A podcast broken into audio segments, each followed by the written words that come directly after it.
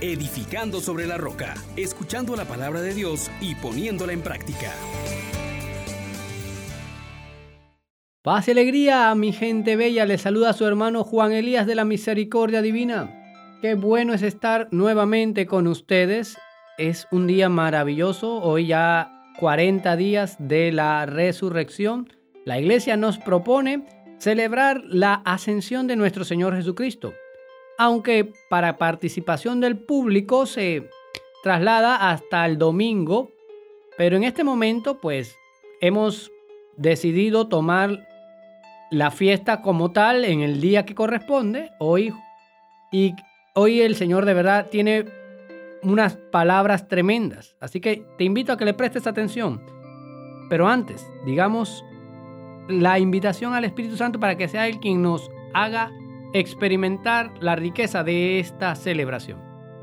Oh gran poder de Dios, enciéndenos en tu fuego el amor. Oh Espíritu, que vienes de lo alto, llénanos de Dios. Oh Espíritu, óleo santo, úngenos en el amor. Mis estimados hermanos, vamos a meditar la segunda lectura de la solemnidad de la ascensión.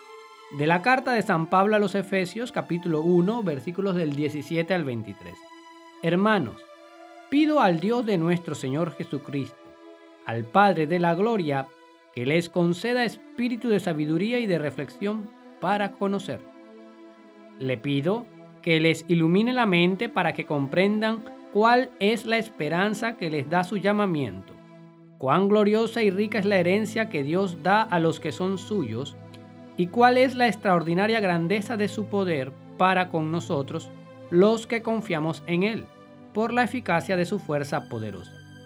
Con esta fuerza resucitó a Cristo de entre los muertos y lo hizo sentar a su derecha en el cielo, por encima de todos los ángeles, principados, potestades, virtudes y dominaciones, y por encima de cualquier persona, no solo del mundo actual, sino también del futuro todo lo puso bajo sus pies, y a él mismo lo constituyó cabeza suprema de la iglesia que es su cuerpo, y la plenitud del que lo consuma todo en todo.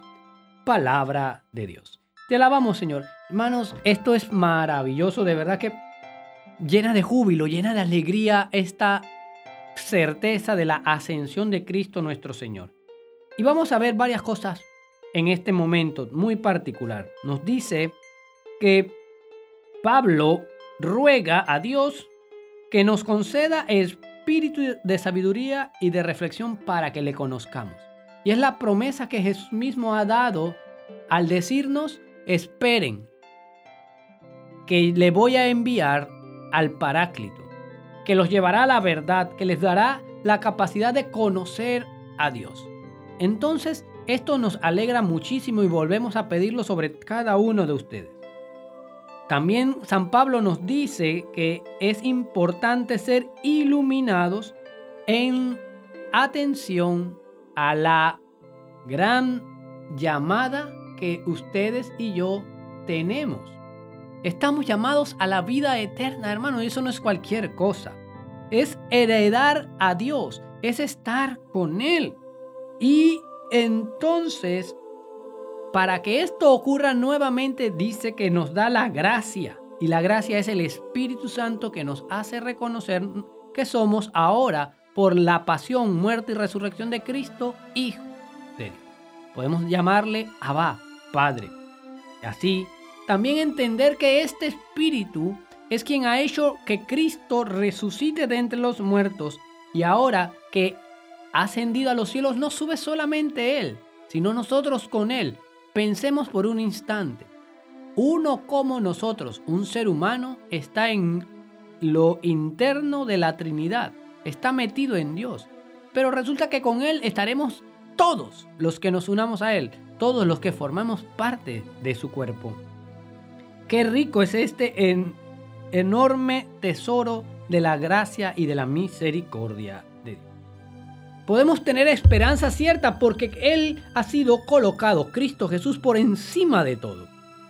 Y a Él todo se le ha sido sometido. Por esto, mi hermano, la iglesia cuando celebra esta fiesta se llena de júbilo. Yo quiero que tú y yo también lo hagamos este día. Y mira cómo pide la iglesia y yo me uno a ella y espero que tú también. Que Dios Todopoderoso, cuyo Hijo ascendió hoy al cielo y les abrió el camino para llegar a donde Él está, nos colme de sus bendiciones. Que Él nos conceda que así como Cristo resucitado se manifestó visiblemente a sus discípulos, así también se manifieste benigno a cada uno de ustedes cuando vuelva para juzgar al mundo. Que Cristo, sentado a la derecha del Padre, les conceda a ustedes por su fe en este misterio la alegría de sentir según su promesa, que Él permanece con ustedes hasta el fin del mundo.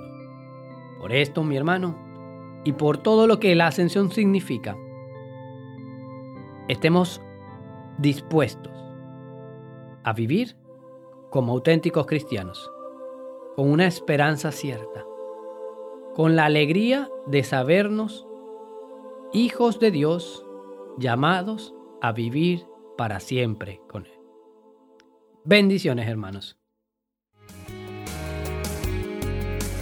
Les exhortamos hermanos por la misericordia de Dios que pongan por obra la palabra y no se contenten solo con oírla.